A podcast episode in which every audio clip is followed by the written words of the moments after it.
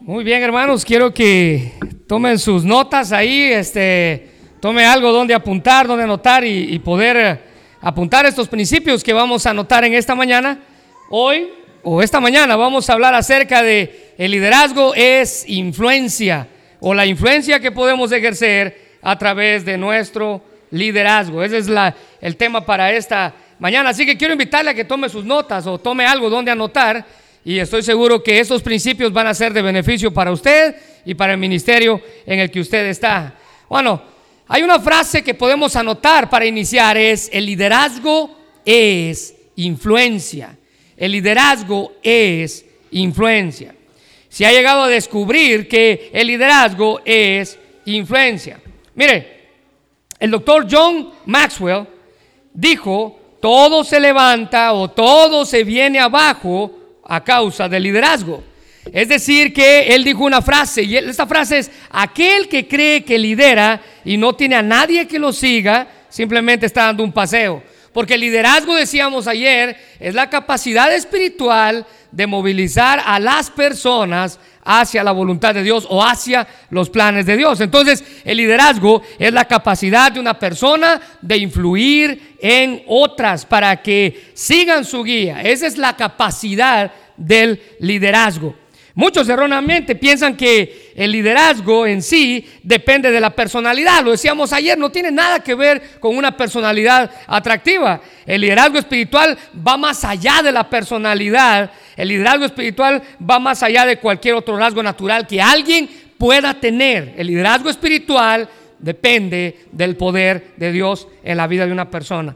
El liderazgo espiritual depende del poder espiritual de una persona. Algo que nuestro propio ego no puede producir en nosotros, sino que es Dios quien lo produce. Un verdadero líder influye en otros espiritualmente solo porque el poder del Espíritu está obrando en él. Es la única razón por la que un líder puede influenciar en otros. Un líder espiritual influencia en otros porque el poder del Espíritu Santo está en él. Ahora podemos guiar a otros por el camino, pero les dije ayer, no vamos a llegar más allá de donde nosotros no hemos ido. Y enseñarles el camino no es suficiente. Las personas necesitan ser guiadas. Las personas necesitan ser guiadas. Y cuando tratamos de guiar a otros, cuando tratamos de influir a otros, creo que debemos de orar así como lo hizo David. En el Salmo 139, versículos 23 y 24, él dijo, examíname, oh Dios, y conoce mi corazón pruébame y conoce mis pensamientos y ve si hay en mí camino de perversidad y guíame por el camino eterno. Note esa oración. David orando dice, Señor, examíname a mí primero para que yo pueda guiar a otros. Un escritor llamado J.R. Miller, él expresó y dijo lo siguiente, de lo siguiente, ha habido en encuentro de un solo momento que han dejado impresiones para toda la vida, para la eternidad. Nadie puede entender, dijo este hombre, la influencia que alguien lleno del Espíritu Santo pueda hacer en la vida de una persona. Ahora, esos hombres, eh, estos, este, los hombres a los cuales este escritor se está refiriendo, es a líderes espirituales. Y la Biblia nos enseña acerca de un líder espiritual que influenció en otros. Primera de Samuel capítulo 22, versículo 2 nos habla de David. Y miren lo que la Biblia dice acerca de David y la influencia que él pudo tener. Muchos se unieron a David, dice ese pasaje. Escuchen las palabras. Muchos se unieron a David, unos estaban metidos en algún problema, otros debían mucho dinero y algunos otros estaban ah, satisfechos con la vida alrededor de 400 hombres se unieron a David y él se convirtió en su líder. Bueno, cuando leemos pasajes como estos, la primera pregunta que tenemos que hacernos es, ¿qué hizo David para que esta gente decidiera seguirlo? Ahora vea, note que no eran líderes, eran personas comunes. Dice la Biblia que unos estaban metidos en problemas, otros tenían deudas, otros tenían circunstancias difíciles. Bueno, pero ¿qué hizo Dios en la vida de David para que esa gente decidiera seguirlo?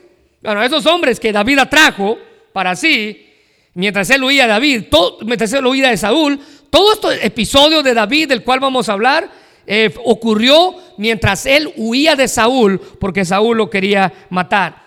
Pero toda esta gente, estos 400 hombres que siguieron a David, estos 400 hombres que se unieron a él, la Biblia dice que terminaron pareciéndose a él. Terminaron pareciéndose a él. Incluso la Biblia dice que algunos de estos hombres incluso mataron gigantes, así como David lo había hecho. Básicamente, eso nos muestra que lo que somos es lo que nos reproducimos. Escuche bien esto. Lo que somos es en lo que nos reproducimos como líderes. Así como usted es, así va a ser la gente de su grupo. Así como usted es, así va a ser la gente de su célula. Pero note la influencia de David. En su libro Corazón del Líder, el doctor Maxwell nos presenta cuatro aspectos de la influencia del liderazgo de David en la vida de estos hombres. Recuerda ese libro, se lo recomiendo, es un libro de devocionales para líderes, Corazón del líder del doctor Maxwell. Y él presenta cuatro aspectos de la influencia del liderazgo de David en la vida de estos hombres. Nota el primero y anótalo si gusta. David atrajo a hombres sin siquiera buscarlos. Se da cuenta que el pasaje dice que él no andaba buscando a otros. No, él simplemente los atrajo. Su influencia fue tan grande que los atrajo. En segundo lugar, David inspiraba en ellos profunda lealtad sin tratar de ganársela. Sin intención de ganarse la lealtad, David tuvo, David obtuvo la lealtad de estos hombres. No sé si usted se recuerda, pero David a estos hombres los convirtió en los guerreros de David, en los poderosos de David. Así era como los conocían. Número tres, la tercera influencia o el tercer aspecto de la influencia de David. David transformó a estos hombres sin reproches por causa de lo que eran en un principio. Él no les dijo, ustedes son, ah, ustedes están en problemados, ustedes tienen deudas. Él no les dijo eso, simplemente los transformó de problemados a personas guerreras en la vida de ellos. Y en cuarto lugar, el cuarto aspecto David peleaba junto con estos hombres y los transformó en ganadores. Bueno, de la misma manera, hermanos, es la misma manera en la que nosotros podemos influenciar en otros para bien o para mal. Nuestra influencia se puede ejercer de diferentes maneras. Podemos influenciar a otros de cinco diferentes formas o con cinco maneras en su vida. Y la primera está aquí en sus pantallas. Si puedes poner el número uno, Semio. La mano de Dios en mi vida yo puedo influenciar a otros por medio de la mano de Dios en mi vida. Yo puedo influenciar a otros por medio de la mano de Dios en mi vida. Mire, de muchas maneras los líderes ejercen influencia, pero ninguna es más poderosa que cuando la mano de Dios se muestra en usted. El Salmo 80, 17, escrito por el mismo David, dijo, sea tu mano sobre el varón de tu diestra, sobre el hijo del hombre que para ti afirmaste. Moisés, sin lugar a duda, hermanos, es, es, esa clase de líder en el Antiguo Testamento.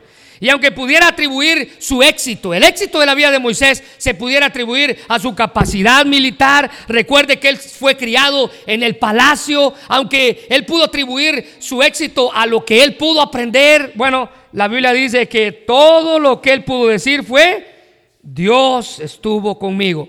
Él pudo haber dicho, así fue como me entrenaron, así fue como me capacitaron, pero en realidad él no lo hizo. Él vio la mano de Dios en su vida. No podía, si usted se recuerda, él no podía hablar en público, él tenía en cierta manera temor de enfrentarse a Faraón. Es más, cuando Dios le ordenaba que fuera, él siempre buscaba alguna excusa, cuatro para ser exacto.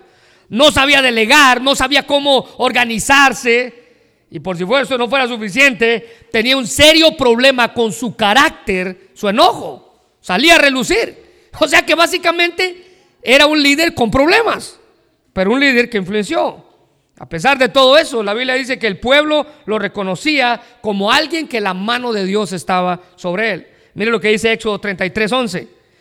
Y hablaba Jehová a Moisés cara a cara, como habla cualquiera a su compañero Y él volvía al campamento, pero el joven Josué, hijo de Num, su servidor, nunca se apartaba de en medio del tabernáculo. Vea cómo la Biblia lo describe, como un hombre que hablaba con Dios cara a cara. La mano de Dios estaba sobre él.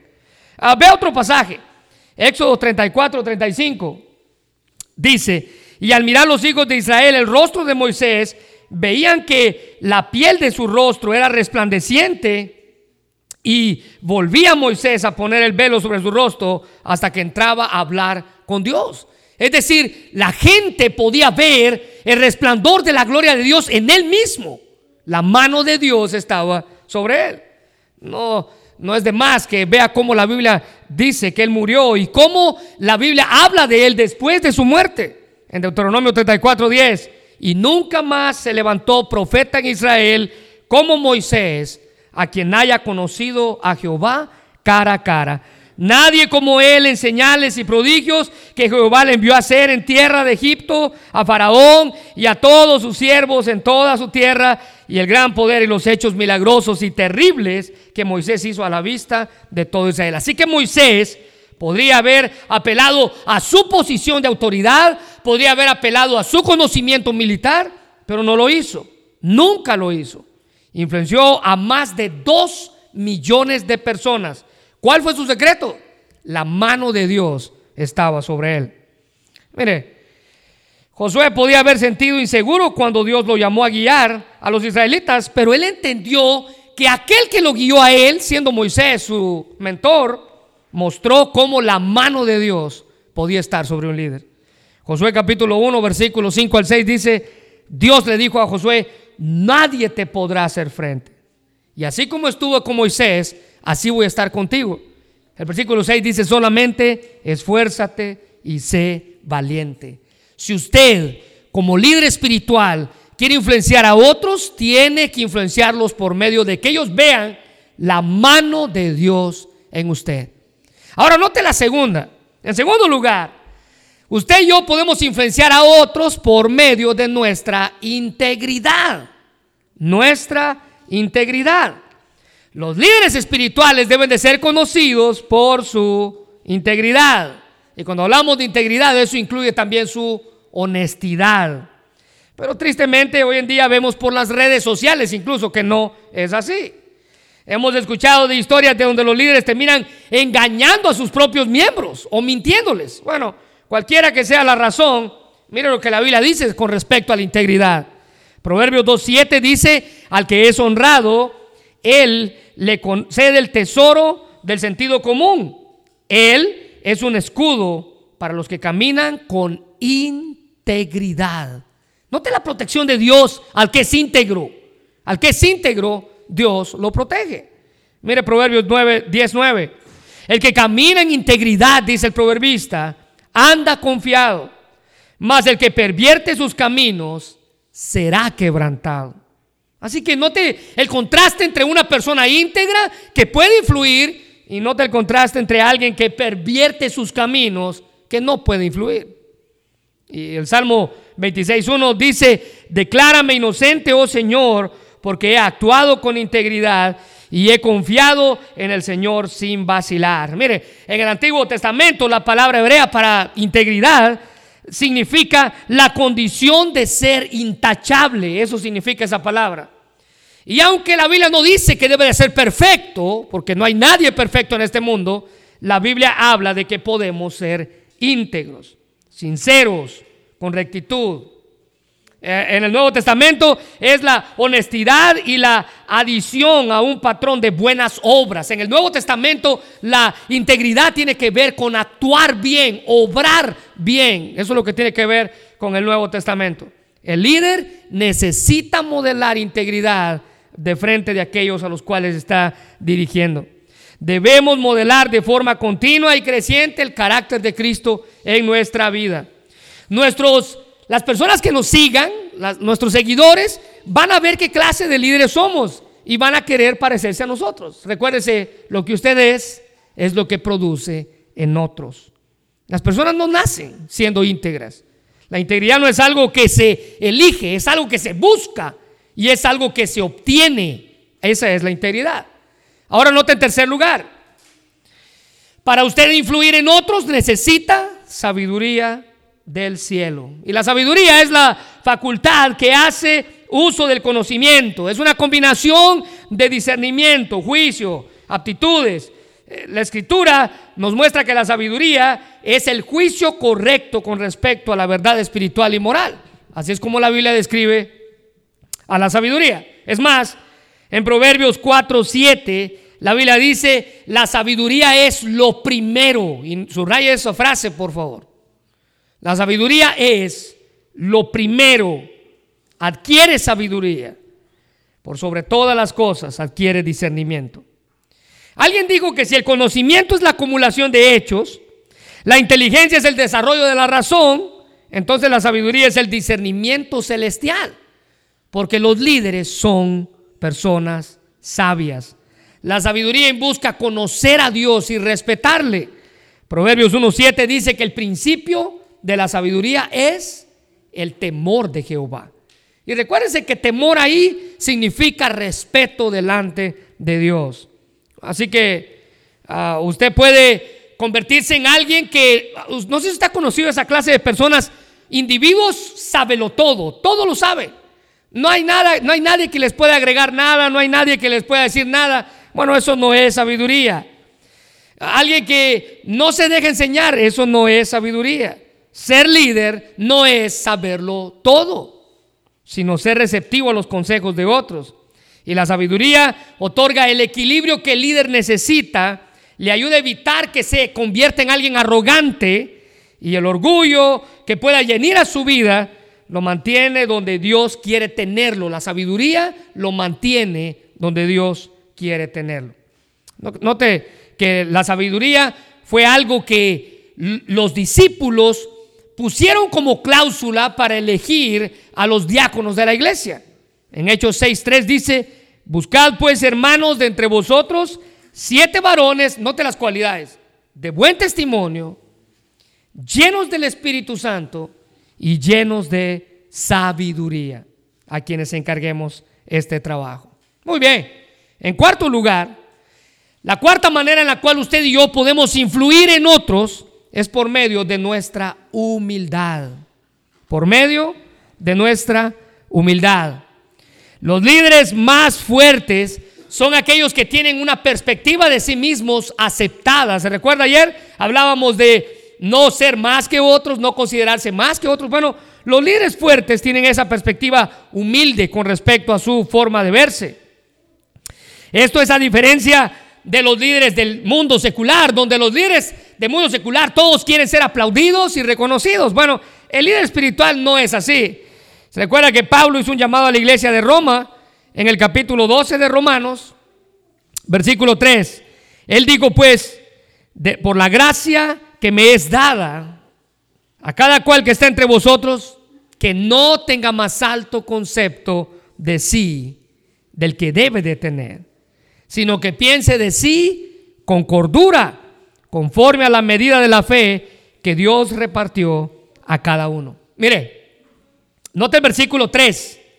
Nadie tenga más alto concepto de sí que el que deba de tener.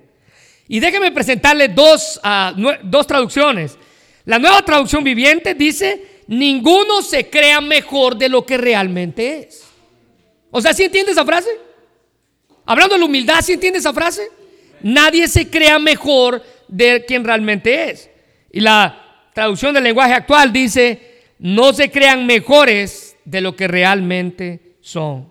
Se nos insta aquí a, demostrar nuestra humildad por medio de la forma en la que podemos influir a otros. No tenemos que vernos a nosotros como en una posición más alta que otros, dice el apóstol Pablo. El comentarista William Barclay decía que no, no llegaremos más lejos en nada hasta que sepamos lo que podemos y lo que no podemos hacer y el tener clara una nuestra capacidad dice sin presunción ni falsa modestia. Los líderes espirituales entienden que no son más que nadie, ellos son mayordomos, ¿se recuerda? Somos siervos, así es como la Biblia los llama, siervos, mayordomos, temporales en la obra de Dios. Ellos hacen todo lo que pueden para fortalecerlos y desarrollar su ministerio mientras Dios les da el privilegio de dirigir esa clase de personas. En Filipenses 2.3 el mismo apóstol Pablo escribió, nada hagáis por contienda o por vanagloria, antes bien con humildad. Escríbalo. Humildad, estimando cada uno a los demás como superiores a él mismo. ¿Sabe? Pablo está diciendo aquí que usted cuando ve a otros, usted no los ve para abajo, usted los ve para arriba. Eso es lo que Pablo está diciendo. Usted como líder no ve a los demás para abajo. Usted para, como líder ve a los demás hacia arriba como superiores a usted. Y eso es algo que como líderes debemos de entender. Que la ambición puede arruinar a la iglesia, pero la humildad ayuda al crecimiento de la iglesia. Debemos apartar el egoísmo y, tratar a los demás con el respeto que se debe. Todos deben de tratar, debemos de tratarnos con respeto. Debemos apartar el egoísmo y tratar a los demás con respeto. Considerarse a nosotros mismos, dice Pablo, como a otros superiores a mí mismo. Muy bien. Y la última forma en la cual usted y yo podemos influir en otros la última forma en la cual usted y yo podemos influir en otros es por medio de nuestra valentía. Nuestra valentía. Los líderes, hermanos, son valientes. Ahora aquí hay algo que se debe de aclarar, porque la valentía es estimada correctamente, dijo alguien, como la primera de las cualidades humanas, porque garantiza todas las demás. Todos esperan que los líderes sean valientes, que enfrenten lo que venga. Recuerde que la valentía no es la ausencia de temor, sino avanzar a pesar del temor. Y todos tenemos de valentía algo dentro de nosotros, en la misma proporción en la cual todos tenemos temor también dentro de nosotros. Los líderes se mantienen de pie a pesar de sus temores. Ellos entienden que el temor es altamente contagioso, incluso el temor es más contagioso que la valentía. No sé si usted sabía eso, pero déjeme darle un ejemplo. El pueblo de Israel estaba enfrentando batalla, una de las batallas más épicas en la historia. Y usted y yo conocemos esta batalla. La batalla era en contra de los filisteos, los enemigos aférrimos del pueblo. Ellos habían venido para hacerle sus esclavos y mandaron al ruedo de la pelea al mejor hombre que tenían. La Biblia le llama un paladín, así es como le llama que literalmente la palabra paladín significa un héroe, un campeón, un defensor. Este hombre se llamaba Goliat. Usted se recuerda de la historia. La Biblia dice que él tenía todo para ganar. Tenía el cuerpo, tenía la habilidad, tenía las armas, tenía la estrategia, tenía el conocimiento. O sea, este hombre era el campeón. Y los filisteos enviaron a este hombre para que atemorizara al pueblo de Israel. Adivine qué fue lo que pasó. Sí, el pueblo tuvo miedo. Incluso el rey Saúl, que era el rey de Israel, también tuvo miedo. En 1 Samuel 17:11 leemos, oyendo Saúl y todo Israel estas palabras del filisteo, se turbaron y tuvieron miedo. Ahora, ¿sabe? Lo interesante aquí es que si había alguien que podía salir a pelear con Goliat, ese era Saúl. Era el más grande, él era el rey, él era el guerrero, él era el que podía. Pero el, miedo es contagioso. Como él siendo líder, todo el ejército también tuvo miedo. Él tuvo miedo siendo el líder, todo el ejército tuvo miedo con él. Así que, mire, hermano, podemos entender que el pueblo tuviera temor, pero el temor comenzó por medio del rey. Él era el líder, él tenía que haber mostrado valentía hacia el pueblo. Y ese temor se esparció como el polvo. Tanto que más adelante en ese mismo pasaje encontramos a todo el ejército de Israel juntos en una trinchera, escuchando nada más como aquel paladín se burlaba de Dios, se burlaba de ellos, se burlaba del pueblo. Pero si usted se recuerda la historia, la Biblia dice que fue un muchacho, David, quien mostró la valentía que se necesitaba en aquel momento. Y lo hizo a pesar de su temor. Cuando todo el mundo decayó eh, por las circunstancias que estaba enfrentando, alguien se levantó y ayudó con el problema. La Biblia dice en, en 1 Samuel 17, 32, y dijo David a Saúl, no desmaye el corazón de ninguno a causa de él, tu siervo irá y peleará contra este filisteo. Miren hermanos, hay, necesitamos a alguien que se ponga de pie. Alguien que se ponga de pie en valentía y guíe personas. Mire, hay una tremenda escasez de líderes. Nuestros hogares necesitan líderes, la iglesia necesita buenos líderes, los gobiernos necesitan buenos líderes. Y hay una tremenda escasez de líderes en el mundo. El problema no es que queremos hacernos responsables de nada, el problema es que no queremos la responsabilidad, no queremos ser líderes, no queremos influenciar a otros. Siempre buscamos huir del compromiso o vestirnos de la responsabilidad de alguien más. En su libro llamado a liderar, el doctor MacArthur afirma, el mundo y la iglesia enfrentan una crisis de liderazgo. Un verdadero líder se esforzará por el bienestar de los que están a su alrededor. Su pasión, dice, este hombre, es ayudar a las personas que están bajo su liderazgo para que crezcan. Los antiguos griegos entendían que la valentía era la virtud fundamental y hoy en día necesitamos líderes valientes, personas que sepan lo que hacen y por qué lo hacen. Y cuando los líderes llegan a un punto donde el temor les impide avanzar y continuar con su liderazgo, ellos necesitan entender que están en peligro, escuche bien, de estancarse y de comenzar a caer. Mire, yo no sé cómo usted se considera aquí. Pero si usted llegó al punto en el cual usted como líder se estancó en su vida espiritual, tenga cuidado, porque lo que sigue después del estancamiento es la caída. ¿Sí entendió eso? Cuando nos estancamos, el siguiente paso es caer, así de sencillo. Necesitamos líderes valientes. Los líderes valientes se enfrentan a situaciones desagradables, incluso devastadoras, pero ellos permanecen de pie. Porque el poder que ellos tienen dentro de él no proviene de nada que ellos puedan hacer.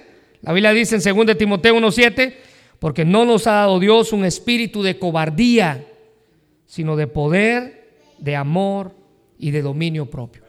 Y el mismo apóstol Pablo dijo que la gracia de Dios en 2 Corintios 12:9 es la gracia de Dios es más que suficiente. La gracia de Dios es más que suficiente. Muy bien, termino con esto. ¿Qué clase de influencia estoy teniendo para con aquellos que están a mi alrededor? ¿Qué clase de influencia estoy teniendo para con aquellos que están a mi alrededor? ¿Qué clase de huella usted está dejando en la gente a la cual está liderando? ¿Qué clase de legado estoy dando en ellos, mis hijos, la gente a la cual estoy yo liderando? ¿Qué clase de legado les estoy dejando? Necesitamos ser líderes que influencian en otros. Cierra tus ojos, vamos a orar. Señor, te damos gracias, Padre, por, por tu palabra, gracias por el privilegio que nos das de poder acercarnos a ti, Señor. Por medio de la oración queremos pedirte, Señor, que examines nuestra vida. Y si hay algo dentro de nosotros que nos está impidiendo avanzar, ayúdanos, Señor, a poder hacer la diferencia donde quiera que estemos. Gracias por el privilegio que nos da de escuchar mensajes como estos que señalan nuestra vida, Dios, como líderes y que nos ayudan a entender qué es lo que estamos haciendo, o bien o mal, en nuestro liderazgo. Señor, sé tú con nosotros en medio de cualquier circunstancia. Queremos vivir para ti. Queremos, Señor, hacer la diferencia en la gente a la cual estamos liderando. Gracias porque nos das el privilegio de compartir con otros. Señor, pero ahora danos el privilegio de examinar nuestra vida. Ese es el tiempo ahorita, Dios. Examinar nuestra vida y ver qué hay en nosotros que no estamos haciendo de acuerdo a lo que tú nos estás pidiendo, Señor.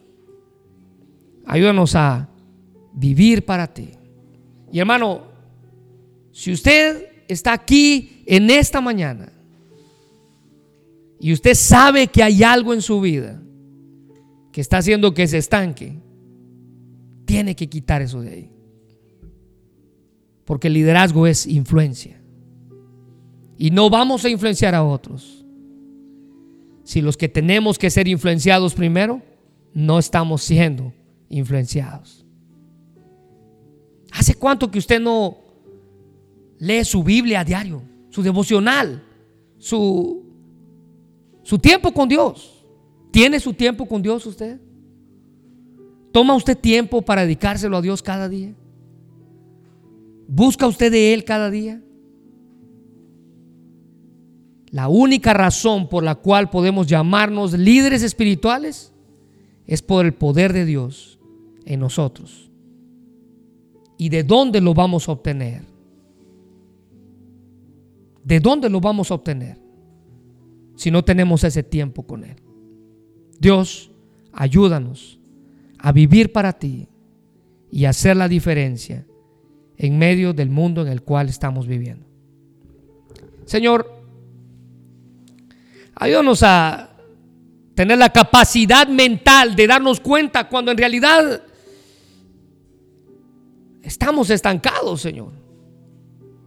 No estamos caminando ni para un lado ni para el otro. Estamos allí simplemente fingiendo que estamos bien. Señor, ayúdanos a reconocer. Porque el primer paso para cambiar es reconocer que estoy haciendo las cosas mal. Gracias por tu palabra, Dios. Bendícela en esta hora, en el nombre de Jesús. Amén.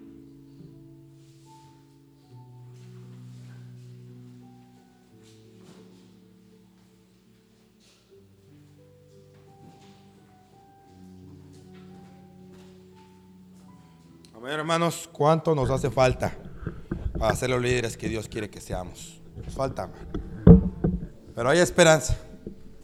Hay esperanza si hacemos lo correcto, si ponemos a Dios primero en, nuestra vida. Hermanos, vamos a, tener un tiempo de, de meditación de lo que acabamos de aprender. Vamos a hacer otros grupos ahorita diferentes. Voy a pasar a nombrar algunos hermanos. Eh, entonces, hermanos, si ven su programa,